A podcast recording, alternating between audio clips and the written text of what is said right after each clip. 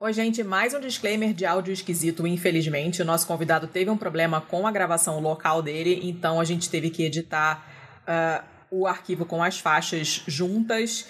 Então, tem barulho de coisa passando na rua, tem telefone tocando, tem um latido da Manila bem dentro do seu ouvido, tem volume desigual, tem um monte de coisa que não deu para tirar. A gente pede desculpas novamente. Vocês sabem que esse não é o nosso padrão, mas realmente foi um problema técnico. E eu já peço desculpas antecipadamente pela ausência do Thiago, que não conseguiu gravar nesse dia. Então vocês vão ter que me aturar. E no final tem uma música inteira porque eu tava afim. É isso aí.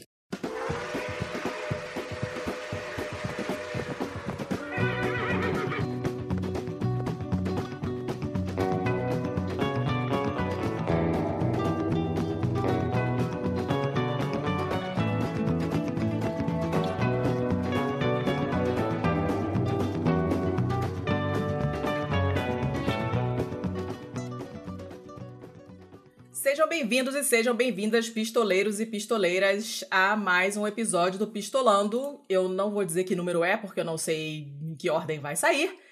Eu sou Letícia Dacker e hoje estou desfalcada porque o meu colega Tiago Correia está todo trabalhado nos problemas, então não vai rolar. Mas não importa, estou aqui, vocês vão ter que me aturar sozinha. Não totalmente sozinha, porque eu estou aqui com mais um convidado internacional. Vasco, se apresenta aí, por favor. Olá, Letícia, muito obrigado pelo convite. Eu sou, sou o Vasco Barreto, uh, sou biólogo e, na verdade, eu só estou aqui porque sou o marido de uma grande amiga da Letícia, mas também, também espero eu, porque a Letícia leu, leu os textos que eu publiquei na imprensa portuguesa sobre, sobre a Covid-19 e, e achou que teriam algum interesse para discutirmos com, com toda a gente. Ah, eu dei a sorte, dei a sorte de você ser marido é. da, da minha amiga, porque a gente já tinha lido coisas suas e tal, e, e enfim. Gente... Mas antes, antes de tudo, eu queria também uh, começar por pedir publicamente desculpa à, à Letícia, porque esta conversa já estava agendada há pelo menos duas semanas e eu falhei os dois encontros anteriores. já não lembro. Não tem problema. Que, é, uma grande simpatia a Letícia estar aqui a, a, falar comigo sem, sem me xingar, como vocês dizem. não, eu, não, eu só xingo quem merece. Essas maluquices de, de, de agenda a gente, a gente compreende. É, bom, eu coloquei aqui na pauta o, o artigo do Vasco sobre exatamente o tema de hoje. A gente vai falar, como vocês estão vendo na pauta, de privacidade né, em tempos de, de, de pandemia. Uh, e tem um material interessante para vocês lerem, porque além do, do artigo do Vasco, que é super importante, super interessante de ler, tem alguns podcasts também que falam desse assunto, porque é, a gente está no meio dessa pandemia maluca, a gente tem toda aquela coisa de você rastrear contatos e, e, e surgiu essa hipótese do passaporte imunológico, a gente vai falar de tudo isso hoje. E tem link para documentos, para vídeos, para podcast, falando de todas essas coisas é, aqui na pauta, como vocês estão carecas de saber, tá tudo aqui. Eu queria saber, Vasco, em primeiro lugar, o que, que você está é, fazendo nessa pandemia? Você está funcionando como biólogo? Você está escrevendo? Você está fazendo divulgação científica? Está fazendo pesquisa? No que, que você está atuando principalmente nesse momento? Letícia, eu, eu, eu, estou sobretudo a atuar como, como biólogo. Um, tenho ido trabalhar eh, quase todos os dias, mesmo durante o, durante o confinamento. eu tinha uma espécie de livre trânsito para ir trabalhar e quase todos os cientistas que quisessem uh, trabalhar em projetos relacionados com a Covid-19 uh, tiveram essa, essa liberdade. Logo no início da, da, da pandemia, nos meses de, de, março e abril, estive muito envolvido com outros colegas meus aqui, aqui em Portugal. Montarmos uma estrutura que não existia, mas que nos permitisse transformar os nossos institutos de, de investigação, de pesquisa, como vocês dizem aí, uhum. em, em, centros, em centros onde pudéssemos fazer uh, testes, testes à população, aqueles testes de diagnóstico, uh, usando aquela tecnologia da, da PCR, uhum. que permite ver se existe material genético do, do vírus nas nossas fossas narofaringiais. E então montámos, montámos essa estrutura que acabou por um, eh, dar algum apoio à, à estrutura que o próprio Estado tinha, tinha montado. Isso foi uma época muito interessante, de grande, grande colaboração entre, entre os diferentes uh, colegas de outros institutos. E agora a, a, coisa está um pouco mais calma, porque, porque já, já nos habituámos, de certa forma, à, à epidemia. Uh, se bem que agora uh, há a segunda vaga aqui, aqui na Europa, que vocês no Brasil não, não, estão a, não estão a experimentar ainda, creio eu, por causa da, da sazonalidade do, do vírus, mas aqui, aqui na Europa, desde, desde o princípio de outubro, os números têm subido de forma alarmante, de maneira que voltamos uh, a um estado de alerta que de alguma forma tinha desaparecido uh, no verão, mas essencialmente o que eu tenho estado a fazer é uh, tentar otimizar um protocolo, uma forma diferente de fazer os testes para poder fazer mais testes a um preço mais baixo e sem, sem perda de qualidade, ou seja, com a mesma sensibilidade e com a mesma especificidade. Ganhámos um projeto há, um, há uns meses, tivemos algum dinheiro para desenvolver esse trabalho e é isso que estamos a fazer. Eu espero que até, até ao Natal tenha, tenha algumas novidades e possa dar mais um, mais um modesto contributo para, para esta luta. E como é que estão, como é que está o, o, clima por aí? Porque eu sei que vai ter agora é, mais um lockdown, mais um, né, um, uma onda, segunda onda exato, de isolamento exato. também e tal, e, e, mas como você disse, além das exato. pessoas estarem mais acostumadas, o, a, o próprio pessoal de saúde já sabe como lidar um pouco melhor com a doença, né? Já, já sabemos lidar um pouco melhor com, com a doença. Eu penso que isso também explica por que motivo, apesar, apesar dos números dos infectados uh, estar a aumentar, o número de mortes aumentando também não aumenta tanto como, como aumentou na, durante a primeira, a primeira fase. Isso obviamente também está relacionado com a forma como nós uh, testamos a população, mas dá-me a ideia que parte dessa diferença se explica também pela, por aquilo que fomos aprendendo uh, e, e, pela forma como agora tratamos, tratamos os, os, casos mais, mais complicados. A situação em, em Portugal é de um, diria, um, um, alarme, um alarme controlado, ou seja, uh, o governo português, e nisso não é diferente de, dos outros governos europeus, percebeu que, que, seria, seria suicídio social e talvez até político fazer um segundo lockdown, na forma em que ele foi feito durante a primeira vaga, de maneira que estamos a tentar ao máximo evitar essa, essa solução e as outras soluções têm sido de tipo mais, mais fino, mais, mais granular, ou seja, tentar, tentar uma abordagem mais em função do que está a acontecer em determinadas zonas do território e não, e não medidas gerais aplicadas uh, por toda a parte sem grande critério, porque percebeu-se que, que, a população está, está cansada, que isto é muito penalizador para a economia e há uma série de efeitos imediatos e efeitos a médio e longo prazo que tentamos evitar, como o desemprego, nomeadamente. Hum. De maneira que a população está, está muito apreensiva, está, estamos todos muito, muito cansados, ansiosos, uh, mas até agora, apesar de um aumento das medidas restritivas, uh, o país continua, continua a funcionar. Ao passo que durante a primeira fase houve uma altura em que o país parou completamente. Neste momento não, não estamos parados e eu penso que o grande objetivo é, é fazer com que, com que a sociedade continue a funcionar.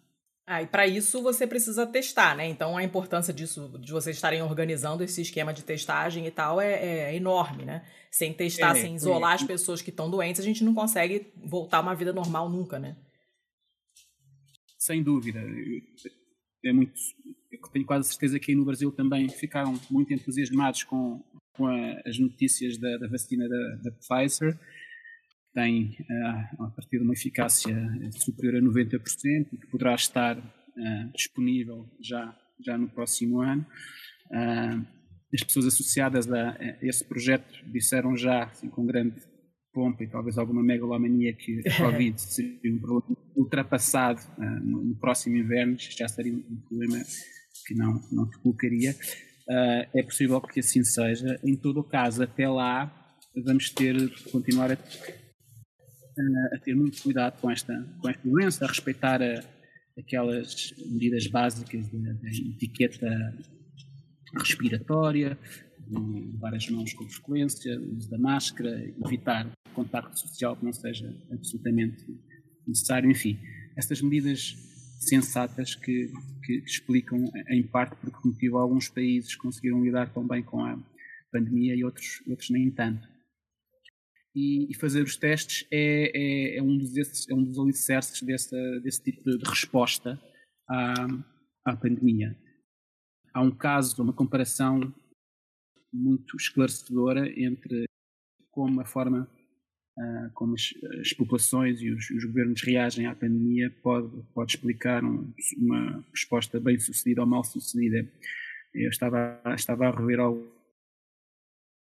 alguns artigos para uh, preparação para esta conversa e, e, e, dei com uma tabela que compara a Espanha e a, e a Coreia do Sul, que são países muito, muito parecidos na, na dimensão populacional, são países também com um produto interno bruto muito parecido, mas a resposta, o impacto da, pandemia nestas duas populações foi, foi completamente diferente. O vírus chegou mais ou menos na mesma altura, final de fevereiro, princípio de março, estes dois países, e, e, a Espanha tem neste momento, creio que mais de 40 mil mortos, ao passo que na Coreia não, não chegam aos, aos 500.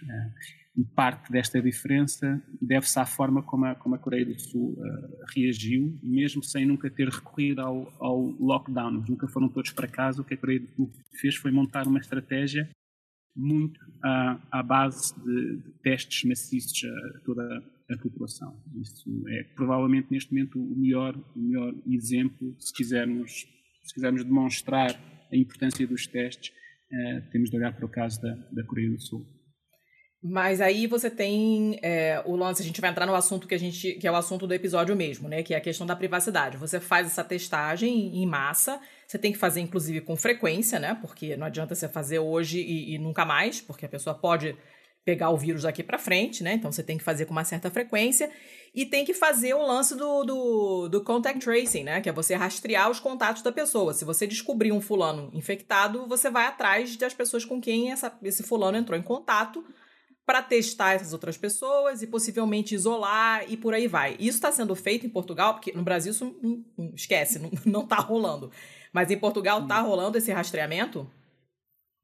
Ah, Letícia, eu penso, eu penso, que é importante talvez distinguirmos aqui duas, duas situações. Hum. Ah, uma, uma, é o rastreamento, que é uma prática epidemiológica com, com dezenas, se não até eu creio, creio que surgiu mesmo no final do século XIX, está muito associada também à à, à teoria da, da, da, doença como um evento provocado por um agente infeccioso, esses dois conceitos estão muito ligados e evoluíram de forma, forma muito interligada. De maneira que o rastreamento é, é algo que se faz há muito, muito tempo e, e sempre levantou um, questões de, de, privacidade.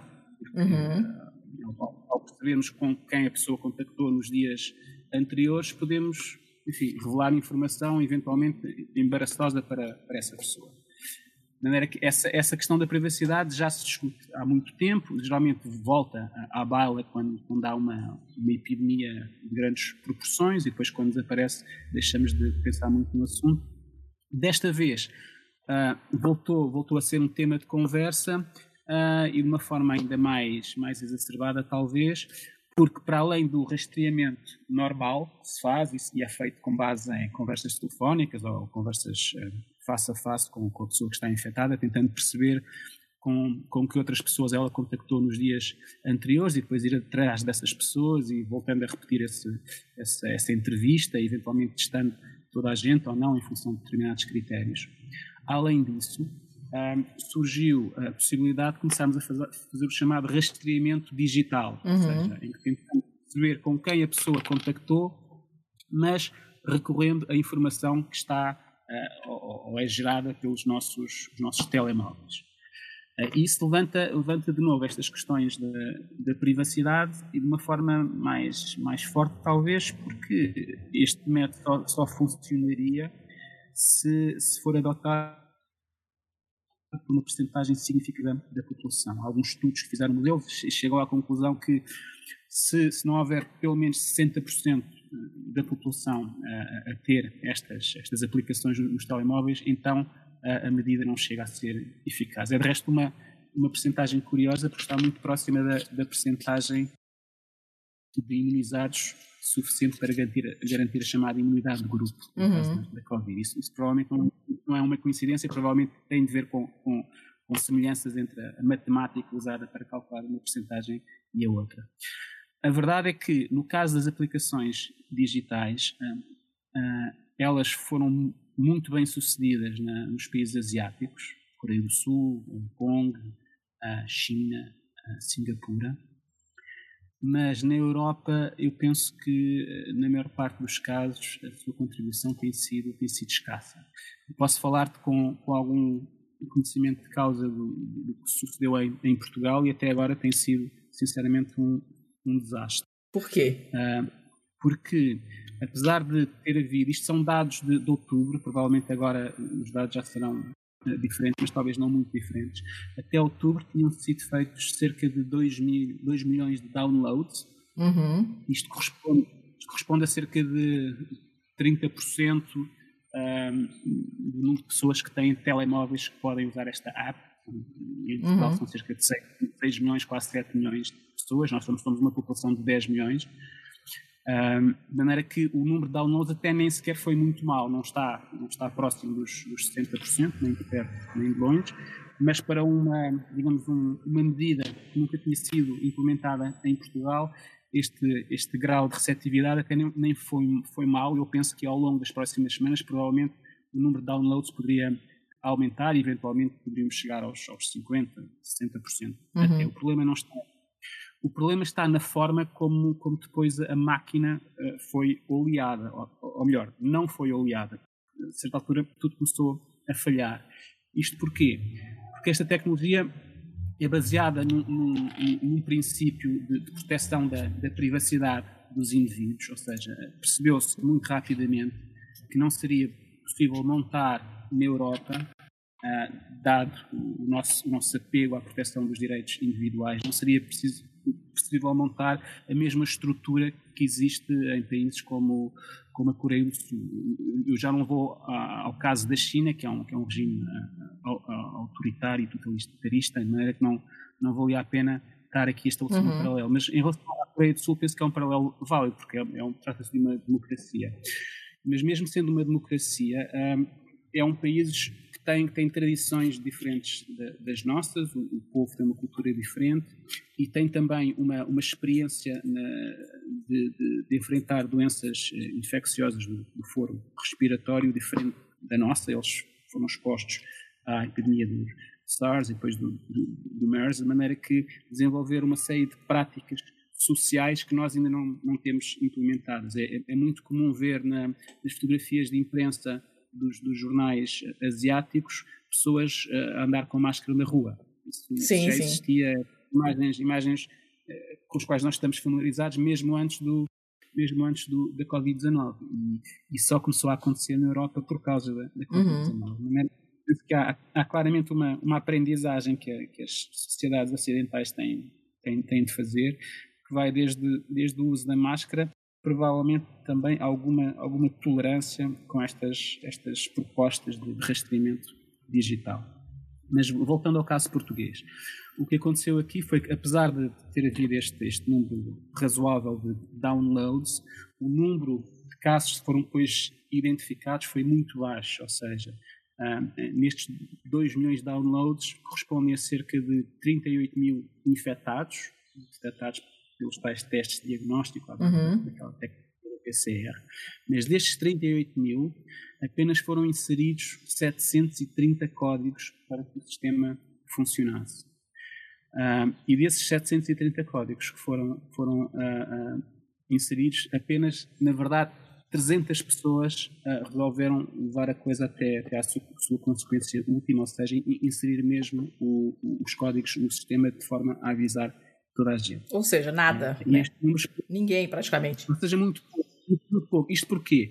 Porque logo à partida o sistema está muito complicado, porque tem de ser os médicos a, a gerar este código e depois a fornecer código ao, ao paciente. Tem de haver uma forma mais expedita de, de, de fazer esta, esta transmissão de informação. Provavelmente o médico não, não precisaria de gerar o código, o código poderia ser gerado diretamente pelo sistema que for, diz ao, ao paciente se está infectado ou não, e, e, nessa informação iria logo o código associado. Isso iria provavelmente aumentar em muito o, o, o número, de maneira que em vez dos 730, provavelmente iríamos ter agora milhares de códigos já mais próximos do número de 38 mil infectados. Mas depois é também preciso, de alguma forma, alguma, alguma formação da educação da, da população, porque do número de pessoas que receberam códigos destes 730, menos de metade resolveram inserir o código uh, no sistema. Ou seja, por alguma razão, por, por desleixo, por irresponsabilidade, por receio de serem expostos, enfim, por algum motivo, mais ou menos nobre, provavelmente menos nobre do que mais, uh, estas pessoas não, não introduziram os códigos. Também aqui é preciso fazer uma, uma educação da população para perceber a importância de introduzir esta informação e de a partilhar com, com o sistema. Uh, de maneira que eu, eu, estou um pouco desapontado uh, com, com, estes resultados. Não creio que seja, que seja já uh, a altura de deitar a, a toalha ao chão e desistir. Uh, penso que isto faz mesmo parte de uma, de uma aprendizagem que será, que será lenta, mas acredito que daqui, daqui a uns tempos estas apps serão melhores, a receptividade também será outra.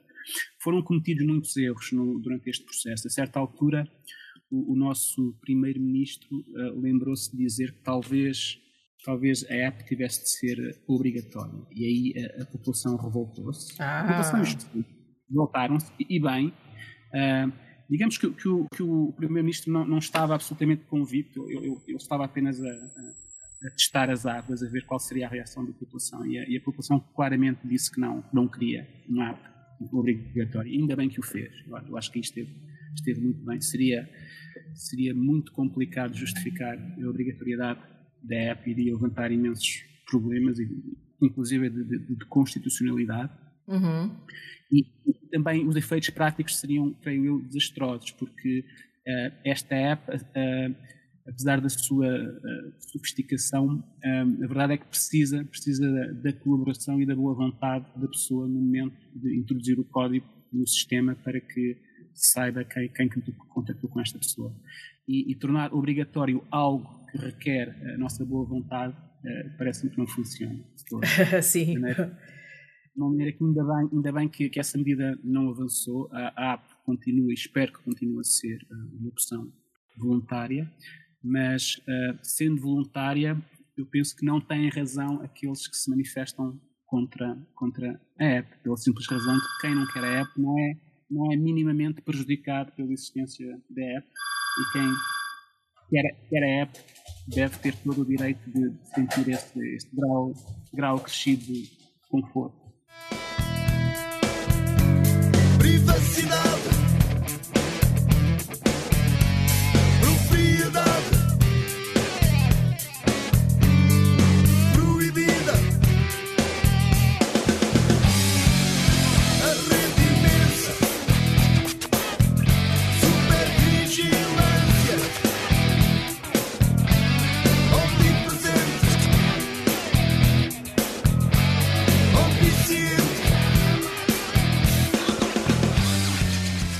esse tipo de discussão está rolando assim em Portugal ou foi assim, ah, uma coisa espontânea, uma resposta da população quando ele falou que talvez pudesse ser obrigatória, mas tipo, ou está rolando uma discussão sobre isso, se tornou um assunto público e as pessoas estão falando disso?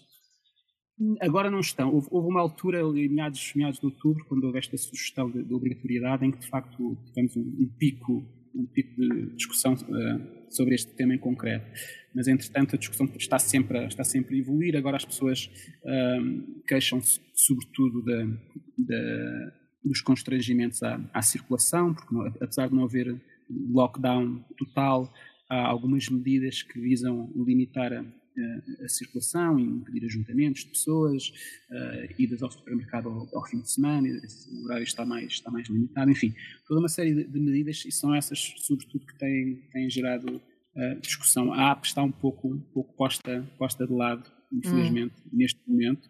Eu espero, eu espero que, que, continue a ser, a ser usada e melhorada e que, que estas uh, falhas que o sistema tem, tem demonstrado venham a ser corrigidas e que a app venha a ser tópico de conversa, mas, mas por, por, um bom motivo, ou seja, que não, não acabou e que continuou e que, entretanto, foram gerados mais dados e que isso seja assunto de reflexão nas próximas semanas ou meses, porque creio eu que pode ser um contributo importante para, para lutar contra a pandemia. É evidente que a app não é, não é uma solução milagrosa, não é? Não é panaceia para isto tudo. Uhum. Mas, pelo contrário, a app é apenas um, um complemento. Tudo aquilo que já se fazia antes de aparecer em telemóveis tem de continuar a ser feito. Ou seja, o rastreamento uh, tradicional, uh, pegando no telefone, ou fazendo entrevista à pessoa, uh, escrevendo no papel os contactos e ir atrás dessa gente, tudo isso tem de ser feito. Aliás, a, a, a Coreia, a Coreia do Sul continua a ser usada como a grande referência, fez isso. A, a, app coreana era um mero complemento, eles só recorriam a esses, esses dados quando sentiam que uh, o método tradicional de rastreamento não tinha sido conclusivo, faltava ainda alguma informação, então uh, procuravam essa informação nos, nos, telemóveis, mas sempre como complemento, não como método exclusivo. Eu hum. penso que isso também gerou alguma, alguma, alguma confusão porque a certa altura pensou-se que, que, a app iria, iria resolver todos os problemas e que nos iria permitir estar mais, mais relaxados e investir menos nos métodos convencionais de rastreamento. Mas isso é, é obviamente um erro. A app, a app não, não nos desobriga de, de fazer um investimento monetário substancial para que haja pessoas qualificadas capazes de, de fazer o rastreamento. Não entendi. Mas tem, teria como fazer um, uma, um app que que consegue fazer o rastreamento, mas ao mesmo tempo mantém a privacidade? Como é que, como é que seria possível fazer uma coisa dessas? É. Eu, eu, penso assim, numa coisa, numa coisa específica, porque uh, tudo bem, você pode usar ele Sim. como plano B, né? No caso de você realmente precisar de uma informação e tal. Mas como é que você passa essa segurança para as pessoas? Porque é, eu acho que aqui no Brasil, eu não sei se isso seria um problema. Acho que as pessoas não, não, não meio que não estão muito aí para privacidade. Todo mundo usa aqueles aquelas, aqueles aplicativos do, do, do Facebook para envelhecer o seu rosto, então tira sua foto e manda sua foto para todo mundo, e não, o pessoal não está muito preocupado, né? Mas como é que você. É, mas, mas deixa-me pegar nessa, nessa tua observação que é muito, que é muito curiosa, porque eu, eu, eu concordo em absoluto com o que tu disseste, ou seja, um, esta discussão sobre a privacidade uh, feita no, no, Facebook tem um lado tem um lado cómico, não é? Porque o Facebook, sobretudo depois daquele, daquele escândalo do, do Cambridge Analytica, que, uh -huh que se apropriou de milhões, milhões de dados pessoais com a conivência do Facebook, se as pessoas de facto estivessem preocupadas com a privacidade e dessem realmente importância a este assunto, o Facebook teria acabado. Não teria durado uma semana depois daquele escândalo. A verdade é que o Facebook continua e, e creio que as ações até, até uh, valorizaram nos últimos tempos. De maneira que esta, esta conversa sobre privacidade, enfim, temos, temos de respeitar uh, quem, quem quer que, que lance este assunto e se mostre preocupado, mas há aqui um lado um, lado um pouco paradoxal. É? Ter estas conversas no Facebook não, não faz muito, muito, sentido. Em todo o caso, o que me parece essencial uh, frisar no caso destas, destas apps é que um, houve gente muito competente que, que, passou muito tempo a pensar em formas de garantir, ou, ou pelo menos de garantir tanto quanto possível, que a privacidade da pessoa seria respeitada.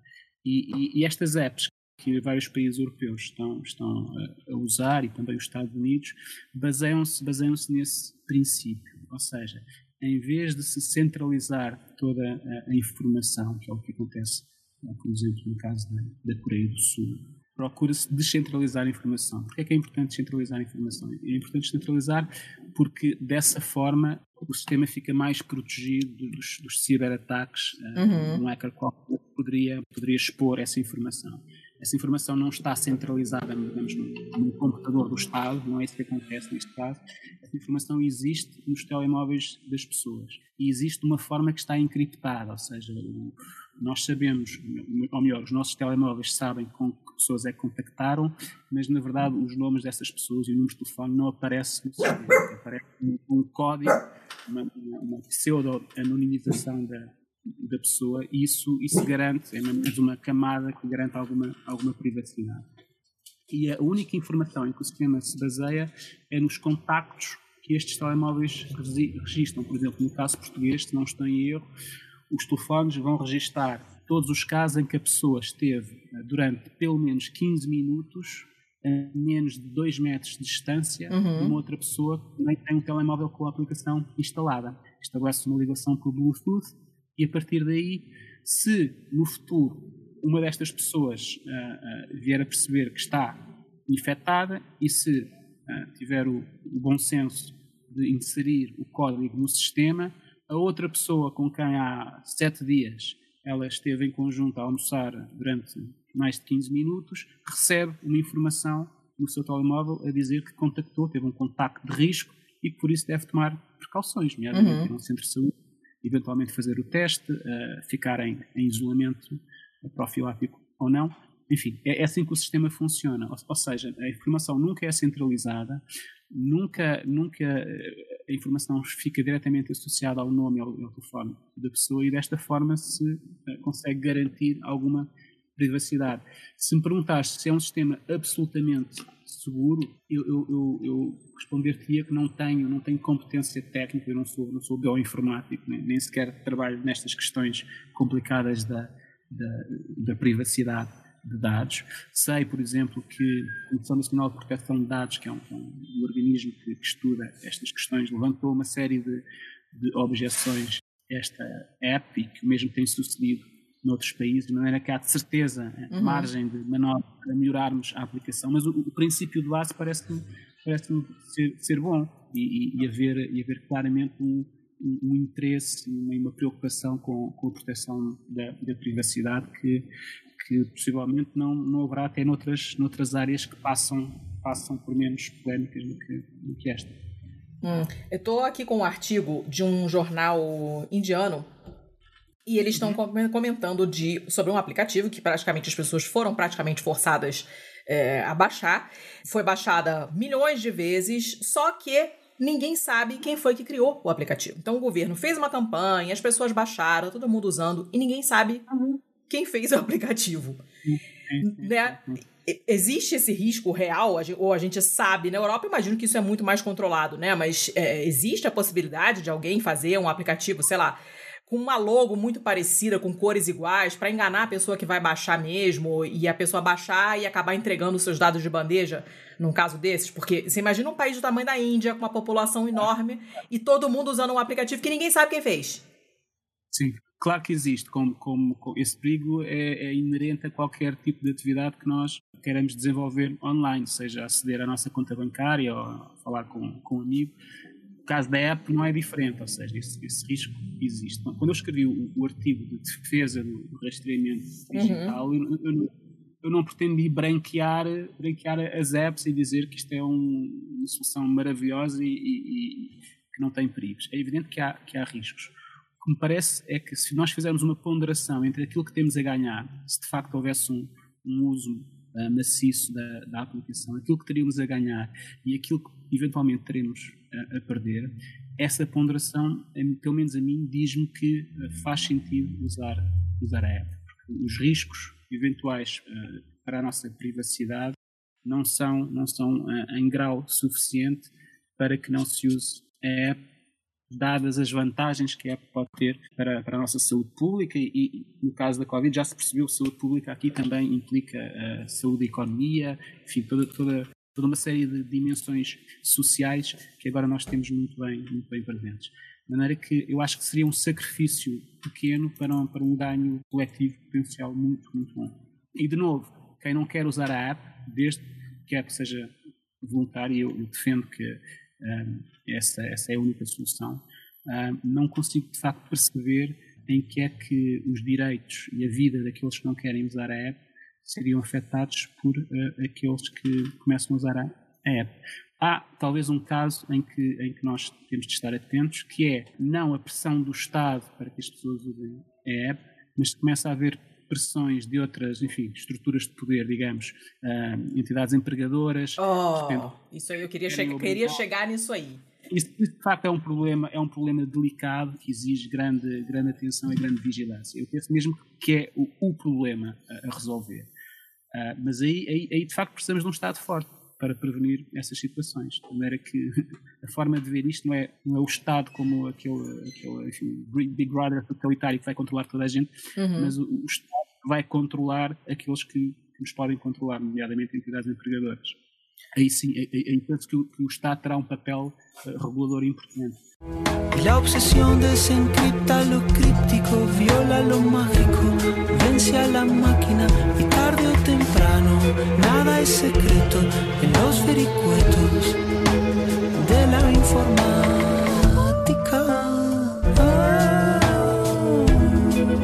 En esa espiral la lógica duerme, lo atávico al fin sale del reposo y no hay contraseña, prudencia ni pin que aguante el embate de un cracker celoso.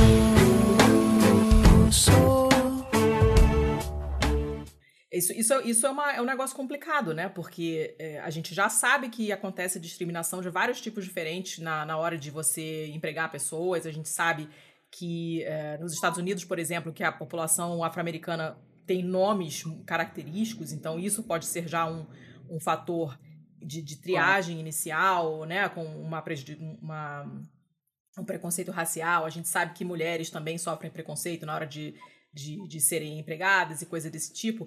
E se é, acontecer uma coisa dessas, né, de é, exigirem que você é, mostre algum tipo de, de, documento que certifica que você já teve o vírus, embora a gente saiba que ainda não tem certeza sobre a imunidade é, a longo prazo, né? A gente não sabe se quem já teve a doença está realmente imune e, e não pode pegar no, novamente. Mas é, é, se o Estado não entrar de maneira forte para coibir isso, a gente sabe que vai acontecer, porque já acontece de outras maneiras, né?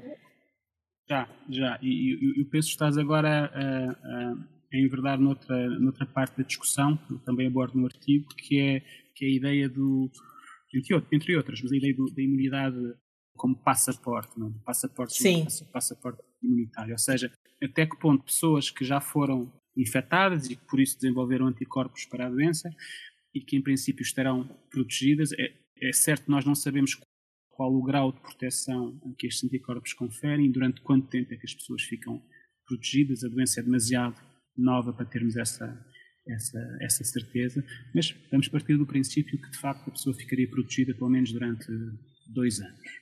Ah, será que estas pessoas devem ter eh, direitos uh, que outras ainda não imunizadas não têm, eu penso que esta discussão é muito, muito complicada. A partir da minha resposta seria, seria não, seria recusar este, este, este passaporte uhum. uh, da, pela imunidade, essencialmente por um cenário que eu penso que este, esta ideia iria, iria promover, que seria a, a possibilidade de pessoas um, não, ainda não infectadas iriam ficar com vontade de ganhar este passaporte e então uhum. iriam provavelmente uh, auto-infectar-se ou promover a sua, a sua infecção para que ficassem imunizadas. E, e esta, esta vontade seria tão maior quanto maior fosse o grau de desespero dessas, dessas pessoas, ou seja, as comunidades marginalizadas seriam provavelmente aquelas que iriam enverdar por esta, esta solução e esta solução, uh, em, em números maciços, uh, iria traduzir-se seguramente em, em mortes. De maneira que parece-me que seria uma, uma razão suficiente para, para evitar enverdar pela solução do, do passaporte imunitário. Agora, deixa-me também dizer que, que, muita, muita desta discussão que nós temos sobre, sobre se devemos ou não adotar estas medidas tem um lado, tem um lado caprichoso, porque se nós imaginássemos que o, que o vírus é, é muito mais letal do que, do que o Covid-19 tem revelado ser, este, este vírus, apesar de tudo, apesar de já ter levado mais de 1 milhão e 300 mil pessoas à escala global, é um vírus relativamente pouco agressivo. É mais uhum. agressivo do que o vírus da gripe, não vale a pena entrarmos de novo na, na, comparação estafada com, com a gripe, mas a verdade é que não é, não é tão letal como, como outros vírus. Se ele fosse mais letal, o número de mortes, a calamidade social seria, seria tanta que eu, eu tenho quase a certeza que todas estas discussões sobre privacidade, eh, sobre mesmo o passaporte eh, imunológico seriam, seriam abandonadas e vistas como, como caprichosas. Porque numa situação em que nós tivéssemos um cenário completamente distópico, com, com, com, com milhares e milhares de, de, mortos por dia, mesmo em, em países pequenos, é evidente que as pessoas que por acaso já tivessem sido imunizadas iriam uh, ter direitos acrescidos, ou seja, deveriam ser estas pessoas a assegurar o funcionamento da sociedade, a sair à rua e a proteger os direitos uh, futuros uh, uhum. de pessoas ainda não infectadas. Não, não tenho qualquer dúvida que seria essa a, solução mais sensata. O facto de nós estarmos aqui com estes, estes pruridos sobre a, o passaporte imunológico, no fundo, resulta da relativa uh, fraca mortalidade do, do, vírus, porque noutro, noutro caso não teria a menor dúvida de que seriam as, as primeiras pessoas a ir para a frente. E o, um dos exemplos que eu, digo, que eu dou no, no artigo para ilustrar esta, este argumento é que se, por exemplo, estivéssemos diante de uma doença que só uh, afetasse os homens e não as mulheres, ou, uhum. ao contrário, qualquer, qualquer cenário que, que, que ajude a, explicar uh, este, este, ponto. Se fosse uma, uma, uma, doença que discriminasse em função do género, é evidente que nós iríamos proteger e deixar em casa as pessoas do género oposto e, e fazer com que apenas os homens ou apenas as mulheres, enfim, o sexo já estivesse protegido à partida, fossem para a rua. Não há qualquer dúvida em relação a isto. Uhum. Uh, é um exemplo extremo, não é? levado um pouco ao extremo, mas que permite perceber perceber o que, é, o que, é, que está aqui em causa. Como o, como o coronavírus é um vírus relativamente benigno, entre aspas, enfim, benigno não é, não é uma palavra feliz, tendo em conta que no, no Brasil já, já morreram mais de, mais de 160 mil pessoas, mas, mas por comparação a outros vírus não é tão, não é tão letal nós temos este, este tipo de discussões sobre, sobre as apps, sobre o passaporte criminológico, etc. E, e, essa discussão do passaporte chegou a ser feita, porque aqui não, não se falou nisso, né? É, aqui em Portugal também, também enfim, houve, houve, dois ou três artigos, eu na, altura pesquisei, mas não, não mais do que isso. Nunca foi, nunca foi uma solução uh, em que o governo tivesse pensado, ou pelo menos testado as águas, ou assim, uma figura secundária a sugerir essa ideia no, jornal para ver como é que a população iria reagir. Não, não creio que isso tenha acontecido.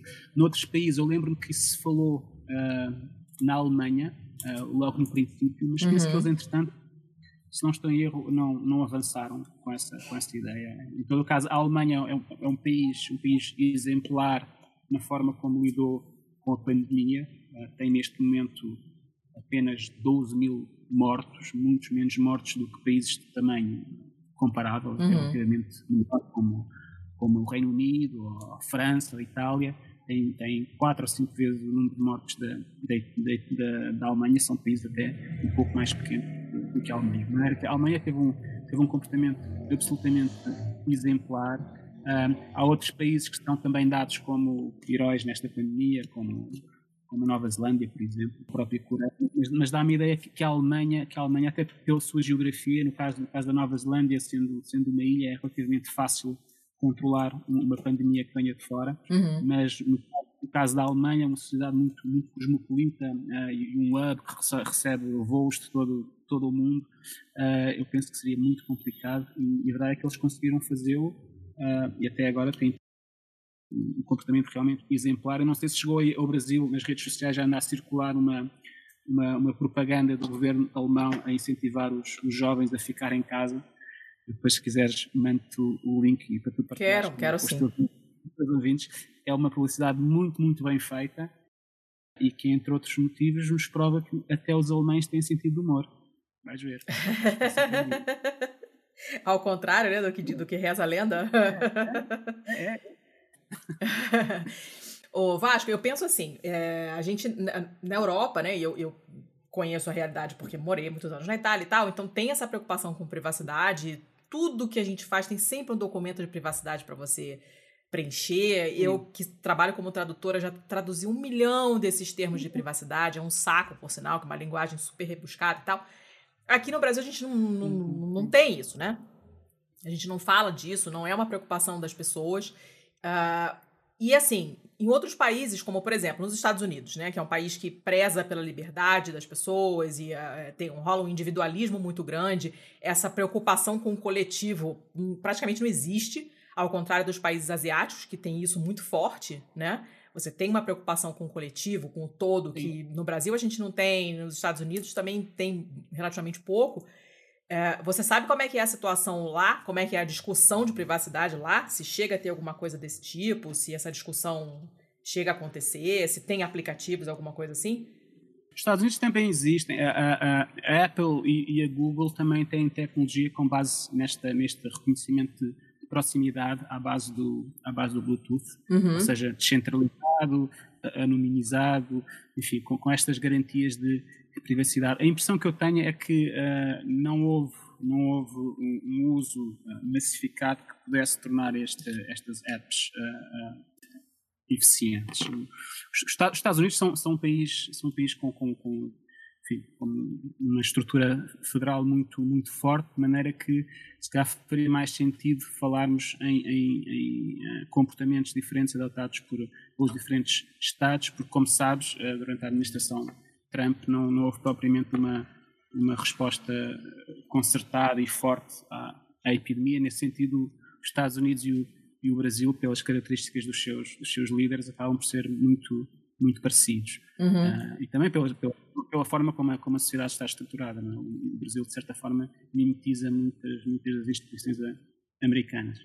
Mas, mas eu creio que aqui a, a, a principal semelhança entre, entre, entre a, a progressão avassaladora da, da epidemia, tanto no Brasil como nos Estados Unidos, se deve mais à, à personalidade dos seus, dos seus líderes nesta altura do que, propriamente a, a, a paralelos entre, os, entre a forma de uh, governo.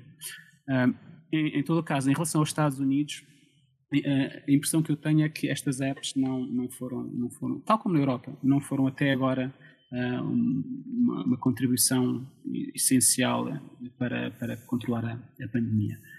Isso terá acontecido apenas nos países asiáticos, porque lá está, uh, é preciso um, um grau de, de, tolerância pela, pela invasão de privacidade uh, e um grau de, de preocupação com, com, o coletivo que eu creio que não existe na, no Ocidente e que estes países asiáticos já, já desenvolvem há, muitos, há muitos anos e que, e que foi também estimulada pela experiência recente com outras, com outras epidemias respiratórias. Uhum. E tem o que você falou também no seu artigo, que é uma, uma confiança nas instituições que é fundamental, né? Você tem que acreditar que o governo está te ajudando, está do teu lado, né? Sem dúvida, sem dúvida. E, e, e eu, eu, penso que isso explica em grande parte o que, o que aconteceu na, na Alemanha. Os, os alemães, também há aquele, aquele estereótipo de que os alemães uh, têm uma, uma confiança cega na autoridade e que são muito obedientes. Uh, eu penso que isso, de certa forma, é verdade, mas, mas, no bom sentido do termo. Uma obediência porque, de facto, confiam, eh, têm instituições com, com provas dadas e não têm grandes razões para desconfiar de, das suas instituições. Daí, daí a forma como estas, estas políticas podem facilmente ser implementadas. Dito isto, tenhamos presente que uh, um, dos, um dos epidemiologistas uh, responsáveis pela política de combate à, à, epidemia recebeu ameaças de morte durante, durante, várias semanas. Não sei se ainda é o caso, mas na, naquela altura mais complicada da primeira vaga, houve também forte oposição na, dentro da própria, da própria Alemanha. Não, não, é, não é um país de, de cordeiros. Mas, mas, em termos gerais, a população, à partida, está muito mais receptiva. Eu penso que existem, inclusive, estudos de ciência política que, que mostram essa correlação entre entre a facilidade com que as populações aceitam uh, medidas novas uh, propostas ou impostas pelo, pelo Estado e o grau de confiança que têm na, nas instituições. Por exemplo, na, na Itália e, e, na própria Espanha, eu diria, como a, confiança nas instituições é baixa, foi muito difícil, uh, na fase, sobretudo na fase inicial, implementar medidas eficientes. Um, no caso dos Estados Unidos, eu penso que não seja tanto um problema de falta de confiança nas, nas instituições, é mesmo, é mesmo uma cultura diferente, muito assente no individualismo. Uhum.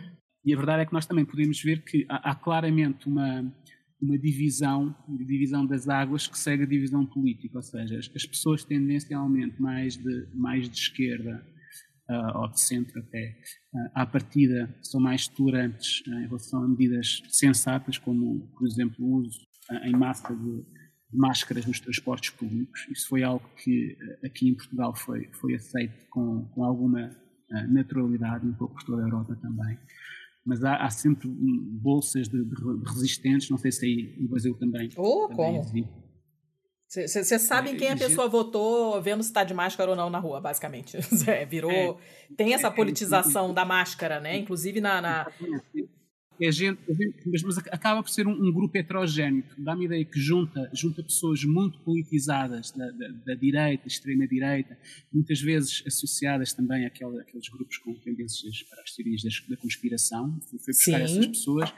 Eu penso que foi buscar também pessoas uh, muito pouco politizadas, mas que viram aqui um, uma oportunidade para, no fundo, começarem a pensar em desobediência civil e, e trazer uma dimensão às suas vidas que, que estava completamente ausente. Mas é, é, um tipo de desobediência civil que eu chamaria pimba. É, é, um, é, um, é um adjetivo que no Brasil talvez uh, funcione como brega. É desobediência civil brega, ou seja, são pessoas que não pensam muito, não pensam muito nas consequências daquilo que estão a fazer, não pensam muito sequer nos fundamentos, mas, mas de repente veem nesta oposição ao Estado uma, algo, algo interessante, que, que as vai tornar, enfim, mais sofisticadas, digamos.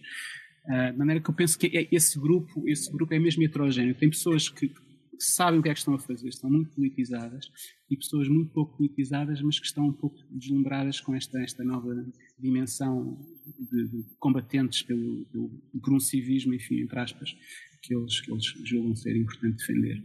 É, eu estava pensando nessa questão da máscara, né, de como foi politizado isso tudo. É, durante a apuração da, das eleições americanas, eu estava vendo a CNN e nos intervalos aparecia uma chamada para as pessoas usarem máscara e era literalmente isso. Isso é uma máscara, isso não é propaganda política.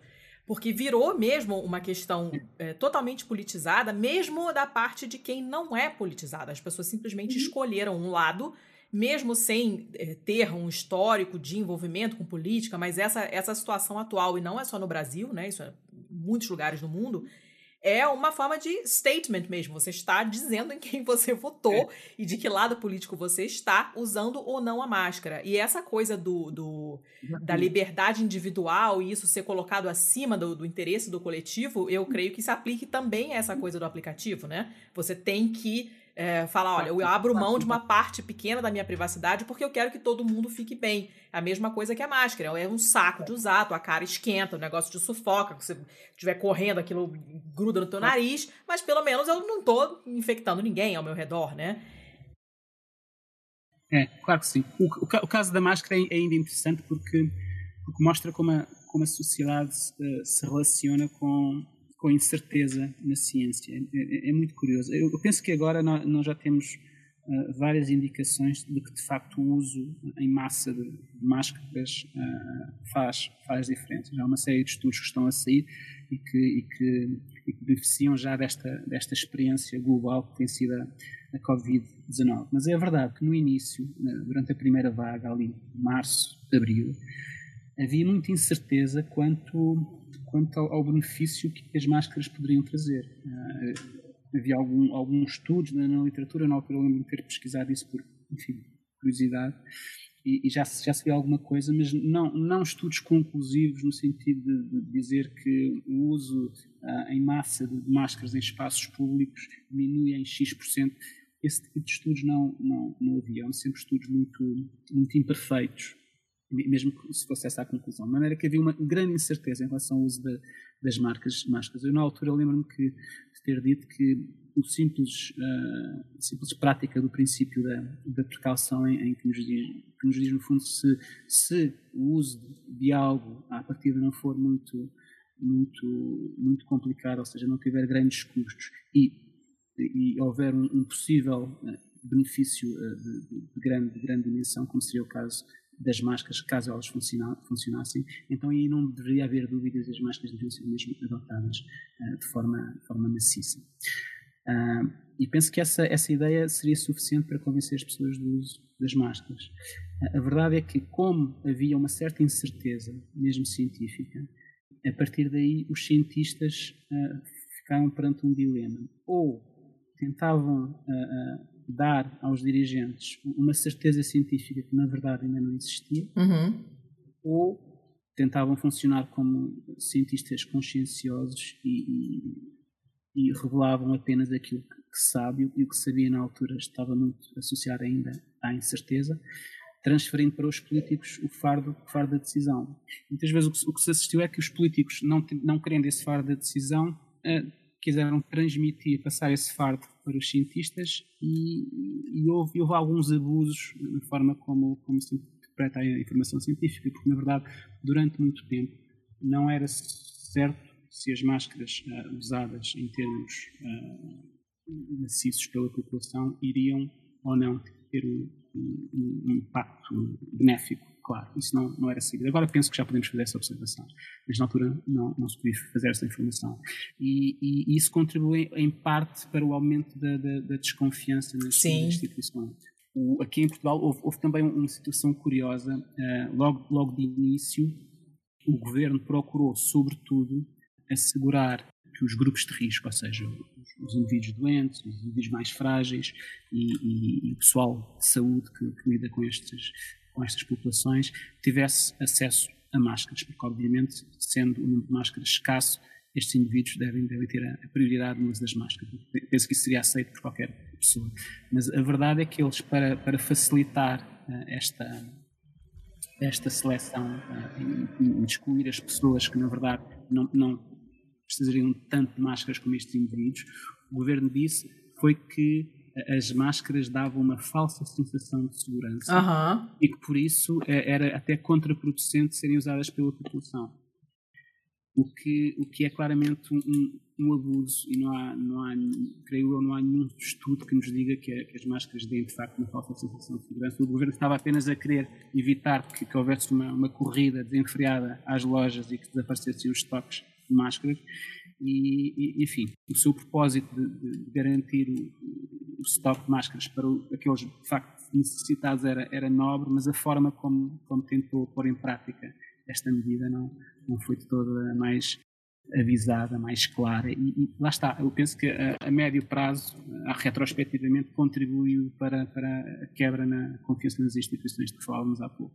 Eu acho também. Aqui, aqui a gente vê muito, nas redes sociais principalmente, né, que ainda mantém é, bolsonaristas nas redes sociais e tal, e a gente vê, ou, ou em comentários de, de, de, jornais, de perfis de notícias, as pessoas comentando, né? Ah, a OMS no começo falou que não era para usar máscara e agora fala que tem que usar, toda hora muda de ideia, vocês acreditam na ciência, não sei o quê, vocês são idiotas úteis e massa de manobra e uma porção de coisa, e, e isso foi realmente, eu acho que um tiro no pé inicialmente que dificulta bastante, né?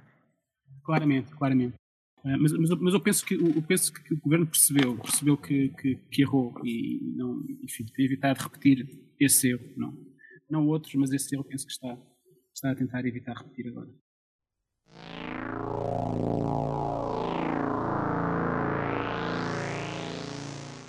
Buy it, use it, break it, fix it, trash it, change it, melt, upgrade it, charge it, point it, zoom it, press it, snap it, work it, quick erase it, write it, cut it, paste it, save it, load it, check it, quick rewrite it, plug it, play it, burn it, rip it, drag it, drop it, zip, unzip it, lock it, fill it, curl it, find it, view it, code it, jump and lock it, surf it, scroll it, pose it, click it, cross it, crack it, switch, update it, name it, read it, tune it, print it, scan it, send it, fax, rename it, touch it, bring it, pay it, watch it, turn it, leave it, stop, format it. Technologic. Technologic. Technologic. É, vamos ver se a gente aprende alguma coisa com essa pandemia para a próxima que virá, né? A gente está aqui com um problema é, grave no Brasil, que com os incêndios do Pantanal e na Amazônia, a gente sabe que muitos animais vão migrar para cidades, porque o, o habitat deles está destruído, eles vão atrás de comida vão atrás de, de, não necessariamente de cidades, mas de ajuntamentos de pessoas onde sempre tem comida, e isso provavelmente vai colocar as pessoas em contato com doenças novas, então é possível que surjam novas zoonoses por aí em breve, é. e, a, e a qualquer aprendizado que a gente tiver com Covid vai ser valioso, né, para a gente tentar evitar uma, uma tragédia maior, né? Claro que para isso o governo tem que estar disposto, que não é o nosso caso aqui, infelizmente, mas no resto do mundo tem quem esteja, né? Sem dúvida. Sem dúvida. Aliás, o que faz, o que faz a, a grande diferença entre a, forma, a forma expedita e muito bem sucedida com que os países asiáticos lidaram com esta pandemia em relação à, Europa e ao, ao Brasil Estados Unidos uh, é a mesma experiência que, que estas regiões do, do mundo têm uh, a lidar com, com, com, com pandemias. E eu penso, é, pelo menos é a minha esperança, que, que nós temos mesmo de, de aprender algo com, com esta experiência. Estou, estou absolutamente convencido que uh, uh, as primeiras vacinas vão começar a estar disponíveis no princípio do próximo ano e que provavelmente em, nove, nove meses, até até o começo do próximo inverno aqui na Europa, o problema estará, estará controlado, ou seja, no fundo, será mais um ano, se tanto, uhum. deste, deste pesadelo. Agora, a, seguir, temos de, temos de ver até que ponto, de facto, aprendemos com esta experiência e conseguimos criar as estruturas, os comportamentos para, para lidar de uma forma mais, mais eficaz na próxima vez que isto vier a acontecer e, e que ninguém tenha, tenha qualquer tipo de ilusão. Isto vai, isto vai voltar a acontecer, não sabemos quando nem onde, mas podemos ter essa certeza, estatística pelo menos, vai, uhum. vai acontecer muito provavelmente durante as nossas, as nossas vidas. As escolas ainda estão abertas em Portugal, né? Não tem previsão de fechar, não? Não, não eu, eu, penso que não, que não, não vai haver fecho de, fecho de escolas. A escola tem funcionado normalmente. Nos empregos também há indicação, as pessoas que podem fazer trabalho remoto eh, em casa, teletrabalho, uhum. devem fazê-lo, mas todos os outros que têm de se deslocar ao seu local de trabalho uh, para, para trabalhar uh, uh, não estão impedidos de o fazer. há neste momento um grande alarme social, grande agitação, porque as pessoas, sobretudo os campos da cultura e da restauração, estão a ser muito, muito afetadas uhum. por esta, por esta é. pandemia. Não? Facto não haver ajuntamentos, não há concertos, não há, não há, não há teatro, não há, não, há. Os restaurantes estão com capacidade muito, muito reduzida, não há. O turismo acabou. Portugal, Portugal é um, um país que, que depende muito do turismo para a nossa economia e neste momento não, não temos turismo desde, desde a primavera e os restaurantes têm-se ressentido muito, de maneira que há uma, neste momento uma grande, grande agitação social, tem, tem sido de facto os, os setores mais, mais penalizados, a restauração, a hotelaria e, e as artes em geral. É, isso a gente ainda vai demorar um pouquinho para voltar à normalidade, né? Tem até sim, sim. visto experiências de teatro, as pessoas em, em, em espécies de, de, cubos de plástico, né? Isolados para é, assistir, é, é uma sim, coisa muito estranha. E, e, e, leituras de, de, peças via Zoom, enfim, há, e, e, e, mesmo formas de, de, tornar este tipo de, este tipo de alternativas uh, viáveis do, do, ponto de vista de, de, modelo de negócio, mas, mas, no, caso, no caso da restauração e da, e da hotelaria não é, não é fácil encontrar um, um modelo de negócio online, não é? As pessoas precisam, de, precisam mesmo de ir ao restaurante para, para que o restaurante funcione. E, uh, e o take, o takeaway, enfim, minimiza um pouco, mas não é, não é suficiente para para que isto não, não seja uma grande crise, uma grande, grande complicação para essa gente. É, isso aí. Vamos ter que aprender, vamos ver até que quando até quando dura essa maluquice, quanto que essa vacina vai, vai resolver também, porque tá todo mundo saco cheio. Uh, Vasco, a gente vai então agora para nossa balada do pistoleiro, que é a nossa sessão aí de dicas culturais, que eu obviamente só te avisei em cima da hora e te deixei meio sem saber o que falar. Você já conseguiu pensar em alguma dica?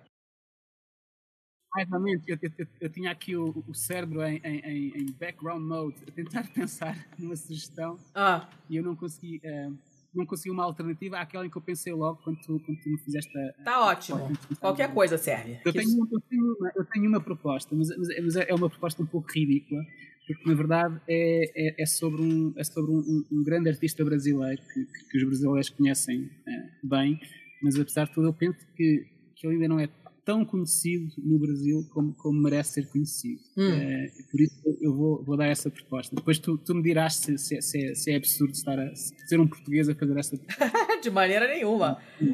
Pronto, então é, eu gostava de sugerir a todos os, os brasileiros que deem mais atenção a um, a um, gênio que existe no Brasil que se chama Yamandu Costa. Hum. É, um, é, um, um, guitarrista, um viol, viol, violinista, como vocês dizem um músico que toca violão de uma forma absolutamente uh, soberba, é, é, é, mesmo, é mesmo quase, quase incompreensível para quem, para quem estuda guitarra e conhece a guitarra ver com a facilidade com que o Yamandu Costa. E ele tem, uh, uh, entre outras virtudes, um, a capacidade de comunicar também verbalmente com, com as pessoas. Tem, tem um canal no YouTube muito, muito rico uh, querem entrevistas, querem em músicas dele, originais e, e versões, que, que, nós podemos usufruir de forma absolutamente gratuita e acho que é mesmo uma, uma benção de Deus. Eu sou, eu sou ateu, mas no caso do Yamandu, acho que é mesmo uma benção de Deus. E invejo imenso dos brasileiros pela, pela, pela riqueza cultural que, que, que vocês têm. E, e sou, sou, um fã incondicional do Yamandu, de maneira que com, com, apesar de isto parecer algo arrogante, eu queria recomendar a todos os que deem mais atenção ao Yamandu, porque de facto merece. Ah, eu não sabia que ele tinha um canal no YouTube, eu vou, já, vou procurar é, o link aqui e vou é, colocar na pauta. É, é, é, maravilhoso, maravilhoso. Ótimo, bom saber. Eu vou recomendar hoje, o, o, hoje eu vou ficar dentro, mais ou menos dentro do assunto, que é uma coisa rara para mim, normalmente as minhas dicas não tem nada a ver com o assunto do, do episódio, mas hoje tem. É um episódio no podcast que eu já recomendei um milhão de vezes, que é o 99% Invisible. é um podcast de arquitetura e design, mas é, eles contam sempre histórias sensacionais e podem parecer coisas banais, mas nunca são. O cara, sei lá, pega, não, a tampa do bueiro. Quem que inventou esse sistema de tampa de bueiro? E aí vão correr atrás e contar uma história, nanana, de uma maneira super interessante. Claro, tem muita grana por trás, é uma produção muito bem feita.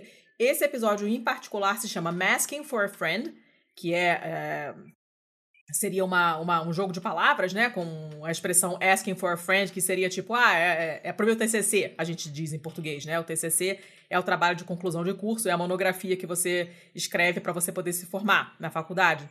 E, e, a gente, quando quer fazer uma pergunta assim, ah, eu tô perguntando, mas não é pra mim não, é só pra um amigo meu que perguntou, a gente fala que é pro meu TCC. Em inglês é Asking for a Friend, e eles fizeram uma brincadeira com Masking for a Friend. E eles contam a história das máscaras como é que a máscara foi descoberta, no sentido de como é que se descobriu que você tapando o rosto você conseguia é, proteger, se proteger contra doenças. E aí ele vai, vai buscar lá na primeira vez, a primeira pessoa que teve essa ideia, e a história dos tecidos que já foram experimentados, e em que situações ela foi usada. É muito interessante o episódio.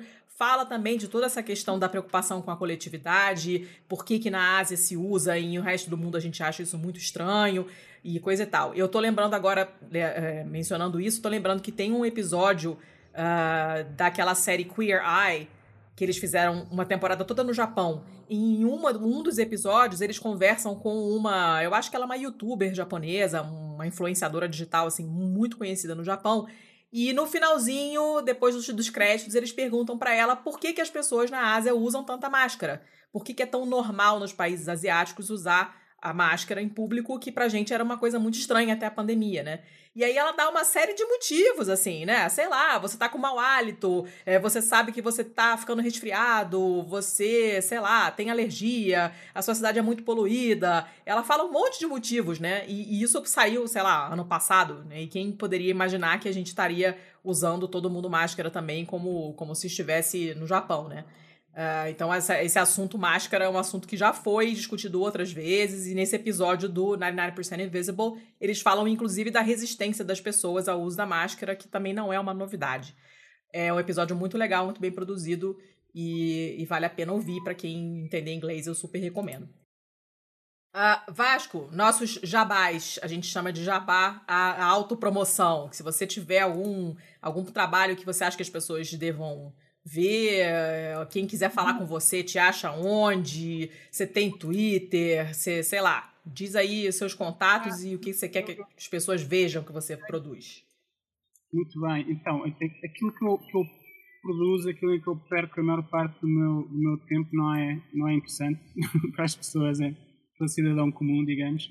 Eu antes tinha um blog, mas depois cheguei à conclusão que já ninguém lê blogs, de maneira que migrei, migrei recentemente para, para o Twitter e posso dar talvez o meu handle, não é? Assim que se diz, que é o, é o Vasco com V maiúsculo, uh -huh. M também, Barreto B, B maiúsculo 1. Vasco M Barreto 1. Pronto. Se tá quiserem seguir, eu, eu, eu escrevo geralmente sobre, sobre política e ciência de uma forma muito, muito descomplexada Ótimo, precisamos de, de, divulgadores científicos dessa, dessa maneira. Está colocado aqui já então na, na pauta. Uh, quem quiser nos seguir, os nossos contatinhos, vocês já sabem, nós estamos tanto no Twitter quanto no Insta como arroba pistolandopod.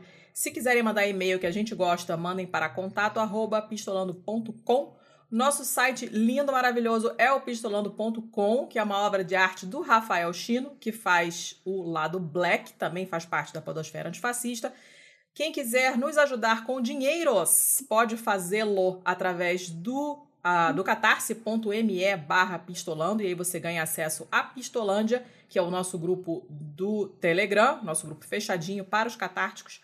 Quem está fora do Brasil pode contribuir com o patreon.com barra pistolando, e aí vocês ajudam a gente em doletas.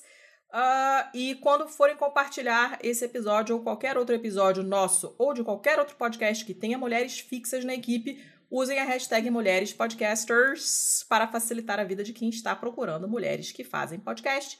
E também hashtag PodAntifa, porque nós fazemos parte da Podosfera Antifascista. E se vocês googlarem Podosfera Antifascista, vão achar um monte de podcasts bacanas sobre todos os assuntos possíveis e imagináveis, todos declaradamente antifascistas, que é a única posição possível, aceitável nesse mundo, principalmente neste momento. E sendo assim, Vasco, agradeço muitíssimo a sua disponibilidade. Vai lá almoçar. você, você deve estar com fome. Uh, agradeço demais. E espero que a próxima vez a gente se encontre em Portugal. Né? Eu, tá, te, teoricamente, se eu tivesse ido de férias esse ano para a Itália, teria dado um pulo em Lisboa. Será um prazer. Nós agora mudamos de casa, temos um jardim. Eu já vi as fotos, uma cachorra sensacional que eu já conheci, que ela é ótima, as meninas são lindas, então é, super, me senti super bem-vinda quando eu tive lá no outro apartamento. Estou curiosa para ver essa casa deliciosa. Espero que com vacina a gente consiga viajar de novo e eu consiga encontrar pessoas. Te agradeço mais uma vez, espero que o pessoal goste do episódio, tenho certeza que vão gostar. E até semana que vem. Abraço a todos aí. Tchau, beijo.